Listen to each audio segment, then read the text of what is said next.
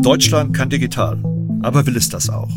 Daran habe ich manchmal so meine Zweifel. Zum Beispiel, wenn ich auf die Faxgeräte in den Behörden, den fehlenden Digitalpakt 2.0 für die Schulen oder den überformten Datenschutz schaue. Wir packen Milliarden in die Förderung von KI und entziehen ihr gleichzeitig die Daten, die sie braucht. Es geht aber auch vieles voran. Die Funklöcher sind Geschichte. Der Glasfaser-Rollout macht Fortschritte. Und Deutschland entwickelt sich gerade zu einem globalen Zentrum der Chipindustrie. Und damit herzlich willkommen, liebe Hörerinnen und Hörer, zu einem Gespräch mit Bundeswirtschaftsminister Dr. Robert Habeck im Vorfeld des Digitalgipfels. Mein Name ist Ralf Wintergerst, ich bin im Hauptberuf CEO von Gisek und Devrient und engagiere mich ehrenamtlich als Bitkom-Präsident für das digitale Deutschland. In diesem Podcast möchte ich Ihnen Persönlichkeiten aus Politik und Gesellschaft, aus Wirtschaft und Wissenschaft vorstellen und mit Ihnen über aktuelle Entwicklungen aus der digitalen Welt sprechen. Sehr geehrter Minister, lieber Herr Habeck, ich grüße Sie ganz herzlich zu unserem Podcast. Hallo Herr Wintergerst, ich freue mich sehr dabei zu sein. Lieber Herr Habeck, ähm, wir sind ja beide keine Digital Natives. Und Sie haben es aber geschafft, über soziale Medien die politische Kommunikation ja doch nochmal auf ein ganz anderes Niveau zu heben. Also wenn man Sie so auf Instagram sieht, dann scheint das so, als hätten Sie das irgendwie im Blut und es dass Ihnen auch Spaß macht. Aber wie haben Sie eigentlich diesen Sprung geschafft?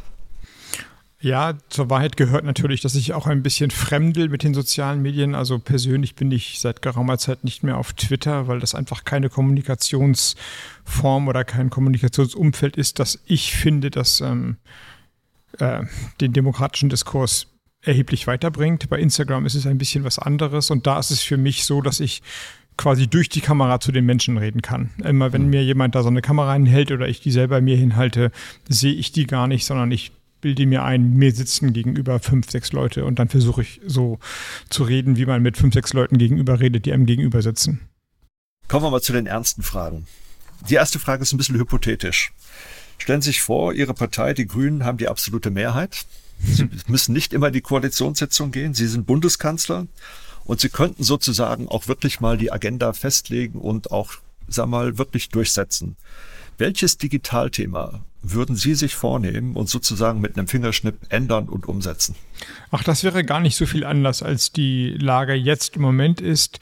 Wir, das ist ja richtig, wir haben manchmal Debatten in der Koalition, sind halt unterschiedliche Parteien und teilweise auch, sagen wir, in der Finanzpolitik mit unterschiedlichen Vorstellungen und die müssen wir dann immer wieder zusammenfummeln.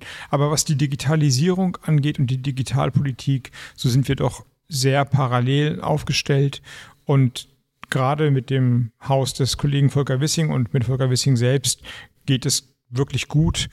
Ich würde tatsächlich sehen, dass wir die künstliche Intelligenz als nächste Stufe der Digitalisierung möglichst stark in Deutschland machen. Und möglichst stark heißt ja wahrscheinlich ein auch Investitionsumfeld schaffen, wo risikoaverse Investoren den letzten Schritt auch gehen und in die Unternehmen rein investieren. Möglicherweise gäbe es da noch, ähm, sagen wir, eine, würde ich ein bisschen schlanker vorgehen, was die Möglichkeit angeht, mit staatlichen Fonds diese privaten Investitionen anzureizen.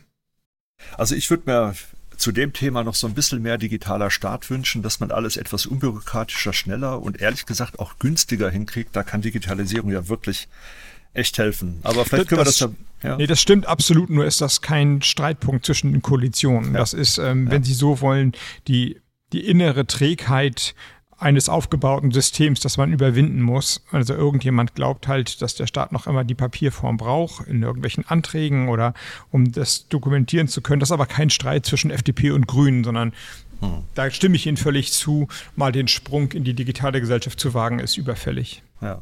Ja, vielleicht können wir in, beim Digitalgipfel in jeder ein bisschen was unterbringen von den Themen. Aber da steht Klimaschutz im Fokus. Und äh, welche Rolle können denn aus Ihrer Sicht die digitalen Technologien im Klimaschutz überhaupt spielen?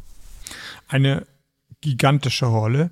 Natürlich muss man dazu sagen, dass digitale Techniken Energie verbrauchen. Also sie brauchen halt Strom und die brauchen Rechenzentren und damit steigt auch der Energieverbrauch. Aber das haben wir ja jetzt gelöst, indem wir auch die Wärme beispielsweise der Rechenzentren der Energieversorgung der Kommunen zur Verfügung stellen wollen. Und dann ist es eindeutig so, dass mit der digitalen Technik die Effizienz der Energieverbräuche deutlich gesteigert werden kann. Vom Smart Home bis zu Beleuchtungssystemen, bis zur Netzsteuerung, bis zur Verkehrsführung nützt uns die Digitalisierung und erst recht auch eine AI in der Digitalisierung. Es gibt Schätzungen, Sie werden die kennen, dass nur durch die Digitalisierung die Energieverbräuche bis zu 30 Prozent gesenkt werden können. Und wenn es nur 15 wären, das ist schon echt erheblich. Das kann man im Privaten nutzen, indem man Smart Meter einbaut. Und das kann man für den Staat oder gesamtstaatlich nutzen, indem man die Systeme digital führt und monitort. Ja, also ich stimme da auch vollkommen zu, weil ich glaube, dass für alle großen Transformationen brauchen wir den Einsatz von modernen Technologien, sei es Klimaschutz, aber auch Gesundheitswesen und all die Themen, die, die wirklich relevant sind. Sie setzen sich ja auch sehr stark dafür ein, Hightech-Produktion nach Deutschland zurückzuholen und insbesondere in der Chipindustrie. Und das ist ja nicht ganz billig, äh, denn die Unternehmen fordern Zuschüsse. Warum ist das aus Ihrer Sicht das Beste, was man mit 15 Milliarden Euro machen konnte? Ich würde gar nicht den Superlativ wählen und sagen, das Beste. Also, wenn Sie sagen, für 15 Milliarden kannst du äh, Frieden in der Ukraine schaffen, dann würde ich wahrscheinlich den Frieden in der Ukraine nehmen. Aber mhm. das kann man, den kann man eben halt nicht kaufen. Und auch andere Bereiche, Energieeffizienz, Klimaschutz, sozialen Zugängen, auch die kosten Geld. Aber wir sind ein starkes Land und wir können uns Investitionen leisten. Diese Investitionen in die Halbleitertechnologie, also in die Chipsproduktion, schaffen ein Ökosystem, das hochattraktiv ist für andere Unternehmen. Das sehen wir jetzt schon, weil wir diese Ankündigungen getan haben, kommen eine Reihe von Unternehmen, die sich ebenfalls drumherum ansiedeln wollen. Das ist wie ein Honigtopf, zu dem die Bienen kommen. Und äh, die Bienen kommen auch. Und deswegen ist das aus meiner Sicht eine gute Investition, quasi eine Leitinvestition für ein zukünftiges Geschäftsfeld. Wir bauen quasi die Leitindustrie der, des, der nächsten Jahrzehnte hier in Deutschland auf. Und das Versprechen der Transformation ist ja nicht nur, dass wir klimaneutral werden, sondern dass wir klimaneutral werden und unseren Wohlstand erneuern. Also Arbeitsplätze neu schaffen, neue Techniken schaffen und im globalen Wettbewerb mithalten. Und dann gibt es noch ein letztes, was ich dazu sagen will. Wir sind bei digitalen Techniken natürlich auch im Moment sehr stark abhängig von asiatischen Märkten und der Produktion dort. Das kann gut gehen. Wir haben es aber bei russischem Gas gesehen, es muss nicht immer gut gehen. Eine gewisse Grundkompetenz oder einen gewissen Anteil der Produktion in Europa, in Deutschland zu haben, ist aus meiner Sicht auch ein Sicherheitskriterium, also eine Wirtschaftswiderstandsfähigkeit oder Wirtschaftsrobustheit, die wir damit aufbauen. Und die sollte uns was kosten. Sicherheit kostet etwas, das ist in der Tat so. Ja. Ich meine, solche großen Investitionen gehen ja auch immer mit Risiko einher. Es wird dann ja auch immer sehr viel darüber diskutiert. Wie schaffen wir es denn aus Ihrer Sicht so ein bisschen mehr Lust am Aufbruch, an Risiko zu bekommen, uns auf zu neuen Ufern zu machen, weil das fehlt uns manchmal so ein bisschen, weil die Fertigkeiten und die Fähigkeiten, Technologie zu beherrschen, die fehlen uns ja überhaupt nicht. Es sind im Grunde zwei Debattenstränge, die sich da manchmal etwas unglücklich vermengen. In der Tat, ich teile das, was Sie sagen.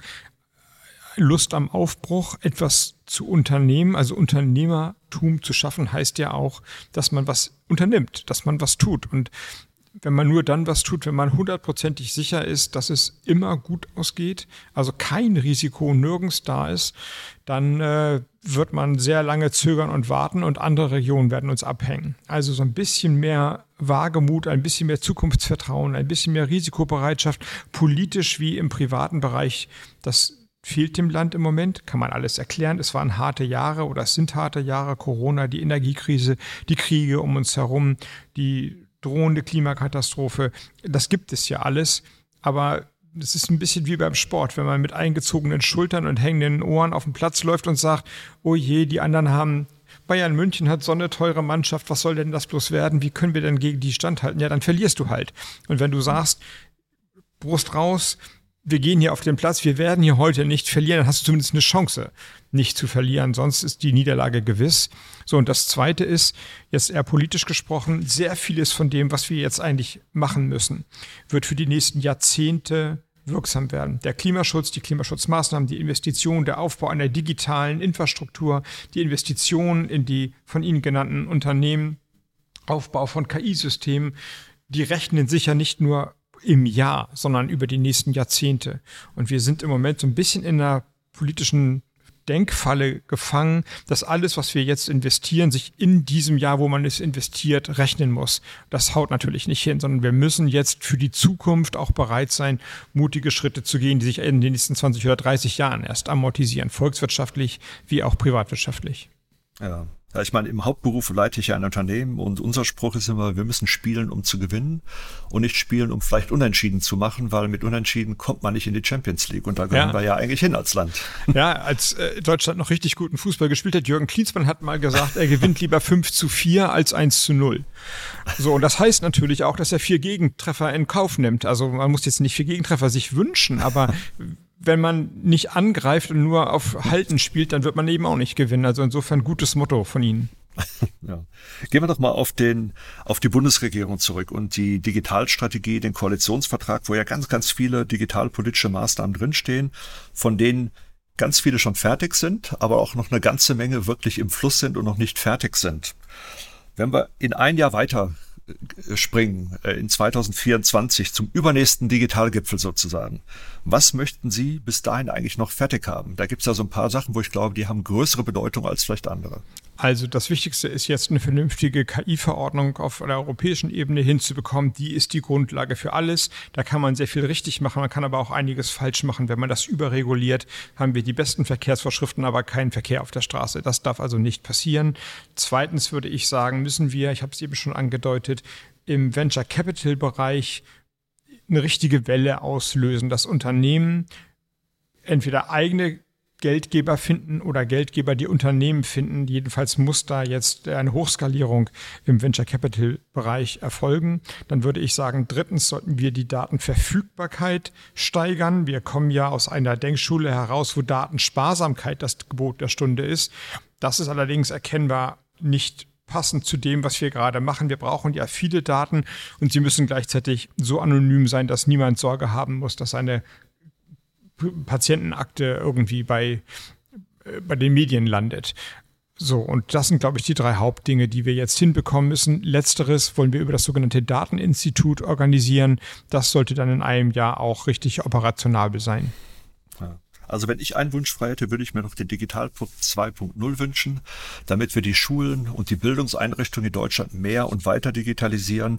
Für unsere jungen Bürgerinnen und Bürger, dass die quasi gut gestählt in die Zukunft gehen und Digital Natives äh, der höchsten Stufe werden können und damit umgehen können und vor allem helfen, auch natürlich auch bei uns Technologien weiterzuentwickeln. Schlage ich sofort ein, schlage ich sofort ein und ich könnte mir auch wünschen, dass wir vielleicht nicht äh, 16 verschiedene Datenschutzbeauftragte haben, die alle nochmal von vorne anfangen, sondern entweder besser kooperieren oder sich mehr zusammentun. Also die, die Wunschliste oder die To-Do-Liste ist nicht abgeschlossen. Ich habe nur drei Punkte vorneweg gezogen, die mir am dringlichsten erscheinen. Und bei den 16 Datenschutzbeauftragten stimme ich auch zu, auch aus Industriesicht und Wirtschaftssicht, Unternehmenssicht macht das so keinen Sinn, zu viele verschiedene Verordnungen zu haben. Vielleicht noch eine letzte Frage, vielleicht eine persönliche Frage, lieber Herr Habeck, zum Abschluss. Wenn Sie Bücher lesen, Sie haben ja Bücher geschrieben, lesen Sie die eigentlich digital oder noch als physisches Buch? Ähm, beides oder dreies, muss ich sagen. Ich lese auch digital, nur allerdings eher aus praktischen Gründen. Also im Urlaub beim Wandern, wenn der Rucksack schon 16 Kilo hat, muss man nicht daraus äh, 30 Kilo machen.